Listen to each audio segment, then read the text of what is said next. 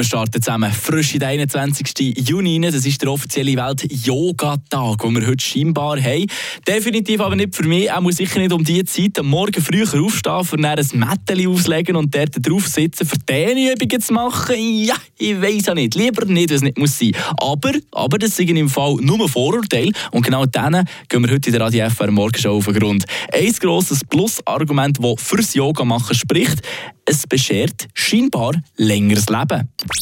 Eine Portion Wissen für einen starken Tag. Schlauere Tag mit Radio FR. Ja, wenn man sich doch so klischeehaft eine Yogalehrerin vorstellt, dann kommt auch mir direkt eine junge, durchtrainierte Frau mit Rossschwanz und Leggings in Sinn. Aber Yoga soll eben vor allem auch im Alter noch fit behalten.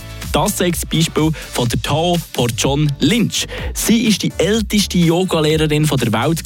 Seit dem Kindesalter bis zu ihrem 102. Lebensjahr hat sie aktiv Yoga gemacht und sogar unterrichtet. Sie ist aber nicht etwa ein Einzelfall. Die Kanadierin Ida Herbert und die deutsche Inge Wagner haben zum Beispiel ebenfalls bis weit über ihr 90. Lebensjahr aus Yoga unterrichtet. Man könnte aus dem aus also schon fast interpretieren, regelmäßiges Yoga machen beschert ein längeres und erfüllteres Leben.